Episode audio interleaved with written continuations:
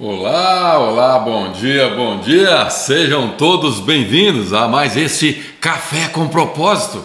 Café com Propósito, cujo tema hoje é Desvendando o Fim dos Tempos. É, hoje é Desvendando o Fim dos Tempos, toda terça-feira nós estamos aqui nesse propósito. Então, Nova Jerusalém a Nova Jerusalém. O que é a Nova Jerusalém? Nós sabemos que Jerusalém é a capital, é, a antiga né, capital de Israel. Atualmente é Tel Aviv. Mas Jerusalém era, é onde fica é, situada a o, o, império, né, onde Davi reinava, né, Nova Jerusalém. E as pessoas confundem Jerusalém com a cidade de Davi, são coisas distintas, sabia? Cidade de Davi era, uma, era, um, era um lugar, era um, era um complexo pequeno, né? E Jerusalém é uma cidade grande, né? Murada e tudo. Então são duas coisas diferentes. Mas hoje nós vamos falar da Nova Jerusalém. O que é isso? O que é essa Nova Jerusalém, Reinaldo? Vamos ver, a Bíblia vai revelar para nós. Vamos ler o versículo. Bem-aventurado aquele que lê, bem-aventurado é feliz, tá? Ou abençoado. Aquele que lê e os que ouvem as palavras dessa profecia e guardam as coisas que nela estão escritas, porque o tempo está próximo. Repita assim dentro da sua mente: o tempo está próximo. Não se engane. Vamos lá. Vamos aqui. Próximo slide. Ah, olha que imagem. A Nova Jerusalém. É, alguém, um artista, é, ele analisou as colunas, ele fez uma imagem de como poderia ser a Nova Jerusalém, né? E fez essa imagem linda aí para a gente ter uma ideia, porque a nossa mente não consegue ver, imaginar com exatidão. É, a nossa limitação humana não permite. Sabe por que, que não permite? Por causa disso aqui, quer ver? Ó? É, eu vou antecipar aqui. Ó. É, não era a hora, né, Reinaldo? É, mas eu vou antecipar aqui. É a isso que as escrituras se referem quando dizem, e aqui eu estou lendo em 1 Coríntios capítulo 2, versículo 9.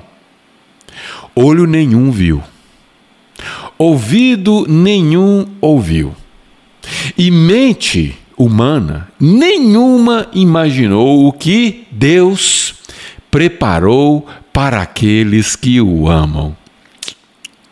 Vale muito a pena amar a Deus. E Deus nos dá uma orientação para nós amá-lo de todo o coração, de toda a nossa alma, de todo o nosso entendimento vale muito a pena. Olho nenhum viu, ouvido nenhum ouviu, e mente, por mais poderosa que seja a nossa mente, nenhuma mente jamais imaginou o que Deus preparou para nós, para você.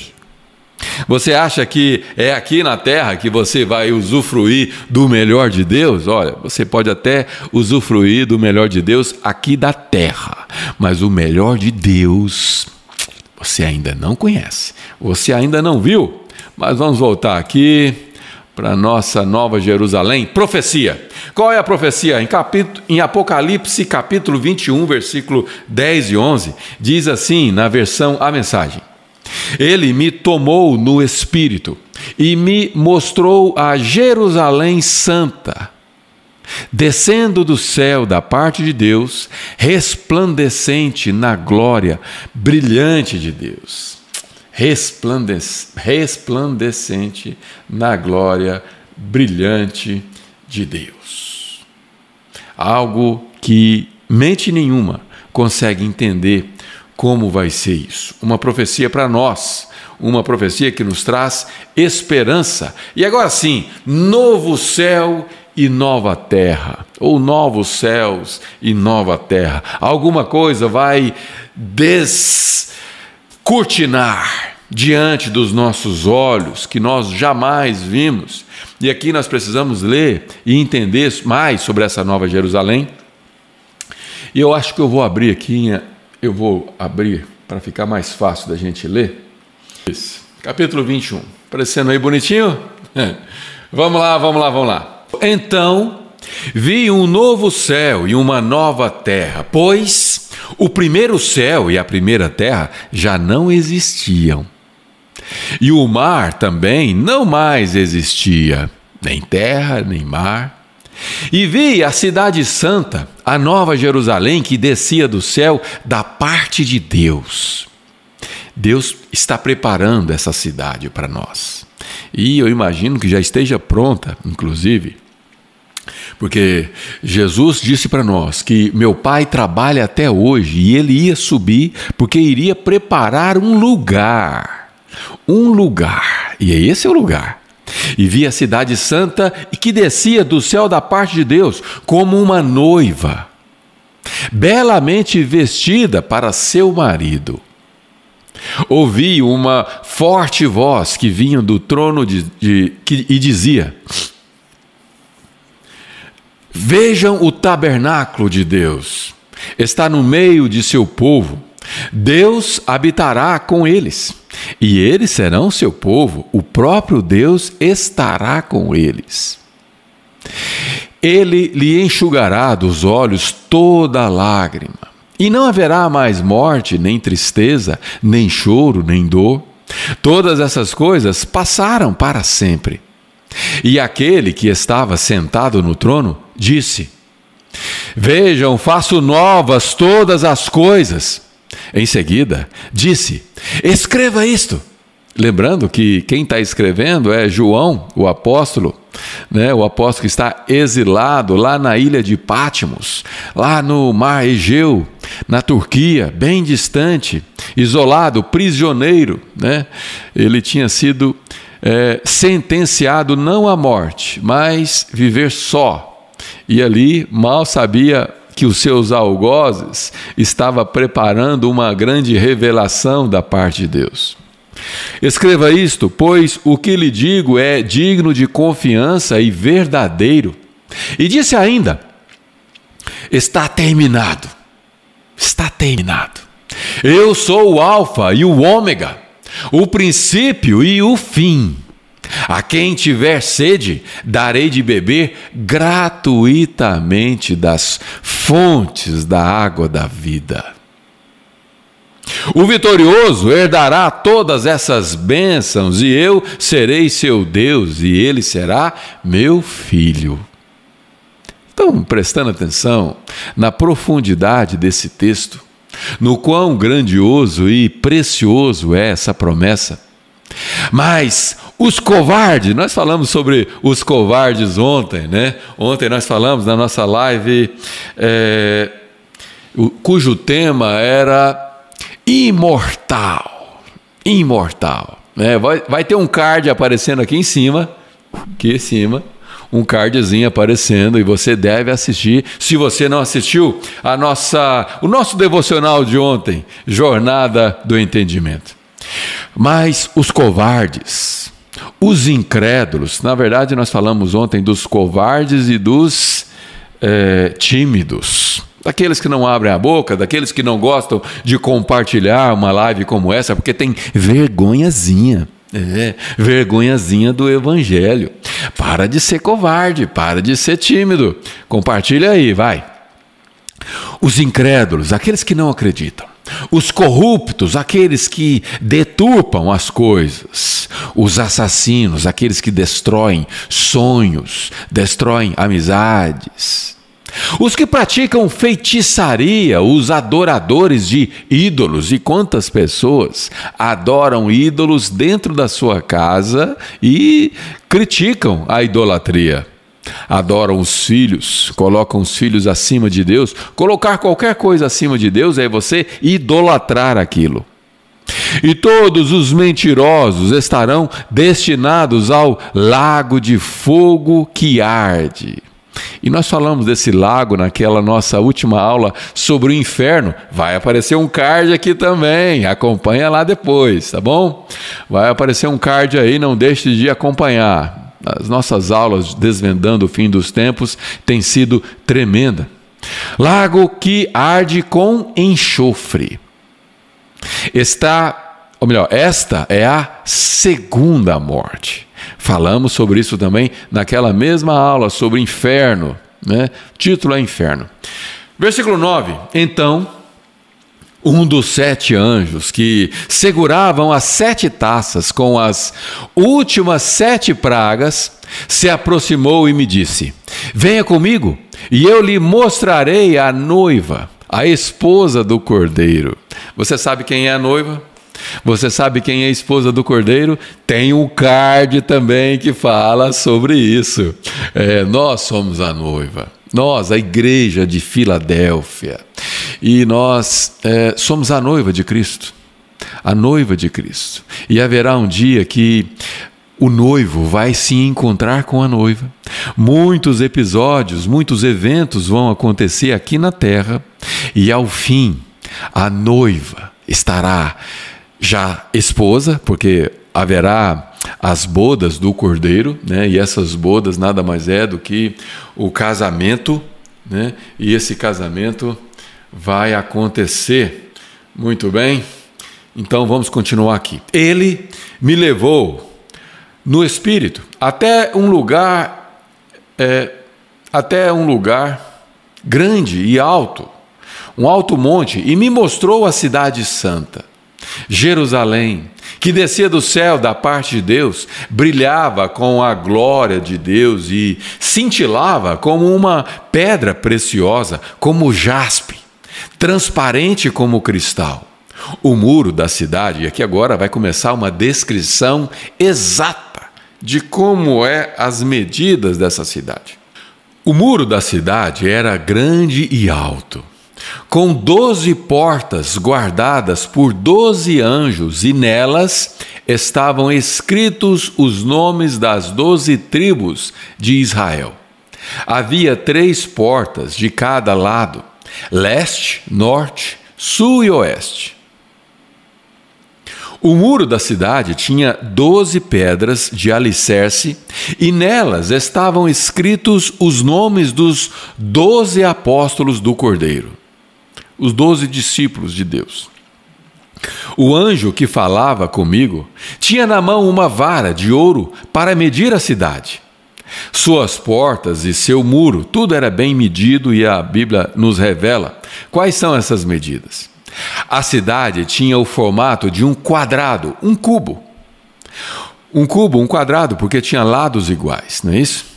De comprimento e larguras iguais de fato tinha 2.200 quilômetros de comprimento, de largura e de altura. Então, ele mediu o muro e descobriu que tinha quase 65 metros de espessura. 65 metros de espessura cada muro de acordo com a medida humana usada pelo anjo. Né? Aqui, em algumas, versão, em algumas versões, menciona uma quantidade de estádios, né? que é mais ou menos 183 metros, e que multiplicado dá essas medidas que nós estamos lendo aqui na versão NVT. O muro era feito de, de jaspe e a cidade era de ouro puro, transparente como vidro. Cidade era de ouro puro, tão puro que era transparente como vidro. O muro da cidade era construído sobre alicerces ornamentados com doze pedras preciosas.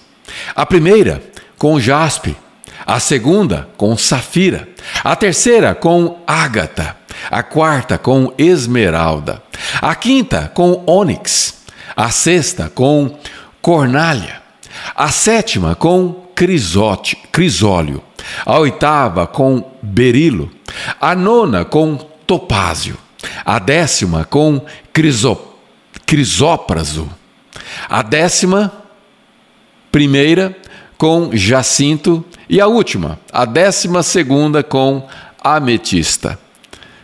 As doze portas eram feitas de pérolas, cada porta de uma única pérola. E a rua principal era de ouro puro, transparente como vidro. Não vi templo algum na cidade, pois o Senhor Deus, o Todo-Poderoso, e o Cordeiro são o seu templo. A cidade não precisava de sol nem de lua, pois a glória de Deus iluminava ou melhor, a glória de Deus ilumina e o cordeiro é a sua lâmpada. As nações andarão em sua luz, e os reis em toda a sua glória entrarão na cidade. Suas portas nunca se fecharão, pois ali não haverá noite. E todas as nações trarão sua glória e honra à cidade. Nenhum mal terá permissão de entrar nem pessoa alguma que pratique o que é vergonhoso ou enganoso, mas somente aquele cujos nomes estão escritos no livro da vida do Cordeiro. E nós falamos sobre a maioria desses assuntos, aliás, todos esses assuntos aqui, é, nós já falamos. Falamos sobre livro da vida na última aula, né? Juízo final. E vai aparecer um card aqui em algum lugar. Acompanhe lá se você não assistiu na última, no, no último episódio, terça-feira passada. Né? Falamos sobre é, nações. Né? Falamos sobre alguns eventos aqui, eu não estou conseguindo encontrar os eventos separadamente, deveria ter interrompido. Por exemplo, um deles que aliás é uma confusão que alguns fazem, mas eu não vou nem criticar porque a Bíblia ela dá margem para algumas interpretações diferentes, né? Por exemplo, alguns dizem que essa nova Jerusalém ela vai estar aqui na Terra, né? Mas no início nós lemos que já se passou, já se passou a Terra e o mar já não existe mais. Uma outro, um outro entendimento é que a cidade ela é tão grande que ela ela entraria espaço sideral adentro, né? ela romperia com a camada né, da atmosfera, né? o que para Deus nada é impossível, porque se ela é um quadrado, ela pode estar é, fechada né? E, e, não teria nenhum problema. Agora, é, existem algumas refutações se essa nova Jerusalém vai estar assentada aqui na terra. Alguns, alguns interpretam que sim, porque em algum momento fala que alguns não entrarão nessa cidade, alguns ficarão de fora. Mas essa interpretação pode muito bem ser interpretada no sentido de que as pessoas não entrarão aonde ela quer que esteja. Né? E não necessariamente aqui na Terra com pessoas tentando entrar por, por fora. Né? O que é, não faz muito sentido. Mas nós não criticamos porque, de fato, a Bíblia dá esse é, essa, esse entendimento diferente. Agora, sinceramente, o que, que para nós faz diferença? Se vai ser assentada aqui na terra ou se vai ser, vai ser nos ares? Que diferença faz? Nenhuma. Eu vejo pessoas se debatendo e criando até inimizades por causa de ideias diferentes, sendo que a Bíblia permitiu que nós tivéssemos ideias diferentes justamente para provocar em nós essa vontade de estudar cada vez mais. Bem-aventurado aqueles que leem e aqueles que ouvem as palavras dessa profecia. Essa é, essa esse instigar né, que nós temos em procurar aprender e entender melhor faz parte do que Deus queria para nós. Portanto, não entre em desavenças, em discussões tolas. O importante é que a cidade ela é maravilhosa, ela é linda e nós vamos estar juntos, morando com ela, cujo objetivo de Deus será finalmente atingido, o alvo será atingido, que é ter comunhão conosco. Esse é o objetivo de Deus. Novos céus e nova terra. Em 2 Pedro, capítulo 3, versículo 13, diz assim: Nós, porém, segundo a sua promessa, esperamos novos céus e nova terra, nos quais habita justiça. Então os justos resplandecerão como o sol no reino de seu Pai. Isso está lá em Mateus 13, versículo 43. Quem tem ouvidos, ouça. Daniel 12, 3 diz assim: Os que forem sábios, pois resplandecerão como o fulgor do firmamento, e os que a muito conduzirem à justiça, como as estrelas, sempre e eternamente. Novos céus, nova terra, para sempre, eternamente. E aí, aquele versículo que eu me antecipei, em 1 Coríntios 2, 9: Olho nenhum viu, ouvidos nenhum ouviu, e mente nenhuma imaginou o que Deus preparou para aqueles que o amam. Alguns usam isso como um versículo para defender as afirmações é, triunfalistas, e eu gosto delas, eu gosto. Mas a verdade é que esse versículo ele diz respeito a novo céu e uma nova terra da parte de Deus, a nova Jerusalém. Mas Deus sim, ele prepara coisas boas para nós aqui também. E vamos lá, comunhão com ele comunhão com Ele. Esse é o objetivo, é esse. Nada, nada mais faz sentido, nada mais é, tem nenhum outro propósito que não é ter comunhão conosco. Esse é o grande desejo de Deus. Quando Deus quer e Ele fez as coisas como fez, incentivando e é, colocou a ferramenta da oração à nossa disposição, e através de Jesus Ele abriu o caminho para que nós pudéssemos ir direto a Ele no trono. E todo esse processo Ele criou porque Ele queria ter comunhão conosco. Assim como um pai quer ter comunhão com o filho, assim como o pai gosta de estar junto do filho, assim também Deus quer estar junto de nós. Vamos lá. 1 Coríntios capítulo 13, versículo 12 diz assim: Agora vemos de modo imperfeito, como um reflexo no espelho, mas então veremos tudo face a face. Tudo o que sei agora é parcial e incompleto, mas conhecerei tudo plenamente, assim como Deus já me conhece plenamente. É, vai ter um momento onde Deus vai, você vai conseguir ver Deus face a face. Hoje a gente vê Deus na nossa imaginação, não é verdade? Quem é que viu a face de Deus? Ninguém. Nenhum de nós seria capaz de ver. Mesmo através do sangue de Jesus, que é poderoso, Deus não se revela a nós porque ele, nós não conseguiríamos vê-lo como ele de fato é. Não com esse corpo, né? não com, esse, né, com essa mente que nós temos, mas vai ter um dia que nós vamos conhecê-lo face a face exatamente como Ele é. Deus nos conhece plenamente e nós vamos conhecê-lo plenamente. 1 João 3,2 complementa dizendo assim: Amados, já somos filhos de Deus, mas Ele ainda não nos mostrou o que seremos quando Cristo vier segunda vinda de Cristo. Sabemos, porém, que seremos semelhantes a Ele, pois o veremos como Ele realmente é, realmente é. Nós temos uma nós temos uma noção da grandiosidade que é o nosso Deus, mas nós não podemos vê-lo como ele realmente é. Mas um dia, um dia próximo, tenha essa, tenha esse entendimento. O dia está próximo. Vai ter um dia próximo aonde você vai vê-lo como ele é. Esse dia pode ser hoje. Esse dia pode ser hoje. E a Bíblia nos chama para apressar esse dia. E de que forma você pode apressar esse dia? Você pode apressar esse dia não sendo tímido, não sendo covarde, mas sendo corajoso e proclamando essa palavra.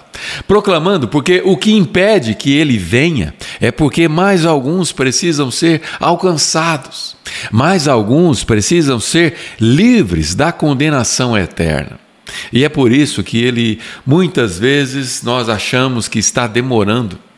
Mas o fato é que, por amor a nós, por amor àqueles que estão perdidos e confusos, não encontraram esse caminho, ele demora um pouco mais, para que eu e você possamos ser usados por ele. Usados por ele. Você é ferramenta de Deus para aquela pessoa que não conhece a Deus. Você é instrumento de Deus para aquela pessoa que precisa aprender mais sobre Deus. Falamos isso ontem, né? E vai aparecer um outro card aqui sobre ontem. E eu espero que você que não assistiu a aula de ontem, o nosso devocional de ontem, você consiga assistir. Vamos lá. João capítulo 14, versículo 3 complementa dizendo o seguinte: E quando tudo estiver pronto, Virei buscá-los para que estejam sempre comigo, aonde eu estiver. Eu fico maravilhado ao imaginar que no arrebatamento, quando a igreja desaparece da terra e se encontra com Cristo nos ares, e esse momento, que é chamado de arrebatamento, não é a segunda vinda. A segunda vinda vai ser aqui na terra. Mas esse momento nós vamos encontrar com Cristo e de lá até o final, e não tem final porque é eterno, nós vamos sempre estar com Ele, estar com o nosso Jesus, o Cordeiro, o noivo, o nosso Senhor.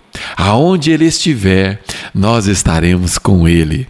Depois disso, ouvi algo semelhante ao som de uma grande multidão, clamando: Aleluia! Salvação, glória e poder pertence ao nosso Deus. Comunhão com Ele. A nossa comunhão com Ele passa pela adoração e nós vamos adorá-lo. Aleluia! Salvação, glória e poder pertence ao nosso Deus. Apocalipse 19, versículo 1 se eu não me engano, é 19,3. A gente vai confirmar já já. Depois disso, vi uma imensa multidão, grande demais para ser contada, de todas as nações, tribos, povos e línguas, em pé diante do trono e diante do cordeiro. Usavam vestes brancas e seguravam ramos de palmeiras e gritavam com grande estrondo: A salvação vem do nosso Deus que está sentado no trono e do Cordeiro. E todos os anjos estavam em pé ao redor do trono dos anciãos e dos quatro seres viventes. Prostraram-se com o rosto em terra diante do trono e adoraram a Deus cantando: Amém louvor e glória e sabedoria, gratidão e honra, força e poder pertencem ao nosso Deus para todo sempre. Para todo sempre. Glória, honra, força e poder pertencem ao nosso Deus. Medidas da cidade, já falamos sobre isso, ela é um cubo. E aqui, finalmente, os eventos finais os eventos finais, fazendo um panorama né, de onde nós estamos. Né, o começo aí é a era da igreja. Então, recapitulando essa imagem, nós já vimos em outras aulas. A era da igreja é o tempo que nós estamos vivendo hoje, um tempo passageiro, ele já está passando, ele já está no final. Todos os sinais já se cumpriram, já tivemos aulas sobre isso. Todos os sinais para a vinda de Cristo já se cumpriu. Alguns sinais ainda precisam é, acontecer para que o anticristo se revele, mas o arrebatamento da igreja não precisa, né? E nós estamos vivendo o fim dessa era da igreja. Vai haver a ressurreição dos crentes, que é o arrebatamento. Depois vai vir o tempo de tribulação, né, que nós chamamos de grande tribulação, que é composto pela última semana, a, a Septuaginta, né? A última semana das 70 semana, semanas de Daniel, são sete anos, né? Sete anos divididos em três anos e meio de muita paz. Essas, essa paz é uma paz artificial que esse líder, um grande líder que vai se revelar como o anticristo, vai estabelecer uma paz mundial de três anos e meio. Mas logo depois desses três anos e meio, esse líder ele blasfema no templo, no novo templo que ainda não foi construído lá em Jerusalém. E ao blasfemar, ele então se revela que veio e começa então três anos e meio de muita luta, perseguição, como jamais aconteceu em nenhum momento da história humana. E então, essa, essa é, vai haver então uma possível batalha após esses sete anos. Por que possível? Porque pode ser que ela aconteça antes ou depois de mil anos, o milênio que a Bíblia relata. E esse milênio é bom ressaltar que ele pode ser é, na Nova Jerusalém, alguns interpretam dessa forma, e aquela aquele reino sobre as nações pode ser na Nova Jerusalém ou não. Eu entendo que não, eu entendo que será aqui na terra mesmo. Né? A segunda vinda é, esse evento ele é, será logo depois da segunda vinda de Cristo. Né? Jesus vai aparecer no Monte das Oliveiras com o seu corpo de glória. Nós estaremos com ele, porque lembre-se, nós não vamos nos separar dele mais. Nós estaremos com ele é, e todo olho verá a Cristo Jesus. Todo olho verá. E esse evento acontece aqui na Terra, e portanto eu entendo que esse milênio acontece logo em seguida né? mil anos. E a maioria dos estudiosos também entendem dessa forma. Satanás será preso durante esse milênio, e aí alguns entendem que essa batalha do Armagedon vai ser lá no final do milênio, quando então Satanás será solto, e é assim que eu também entendo onde, onde Satanás será solto, ele se juntará com os rebeldes, porque, mesmo sendo mil anos de paz, mil anos de governo da parte de Cristo, haverá rebeldes né, que não vão é, lutar contra o governo, mas vão estar fazendo um movimento. E esse movimento tem o objetivo de se juntar com Satanás no final, numa grande batalha. E essa batalha, Satanás será é, julgado no final, juntamente com seus seguidores, né, que é o juízo final que nós falamos na última aula, e então virá o estado eterno, ou seja, a eternidade. Eternidade em condenação para aqueles que foram condenados, e eternidade para gozo eterno para aqueles que são é, que têm os seus nomes escritos no livro da vida. Muito bem, um beijo para vocês. Nos vemos amanhã com mais um episódio da nossa série, da nossa temporada Jornada do Entendimento. Vem comigo amanhã às sete horas da manhã. Espero você. Um beijo.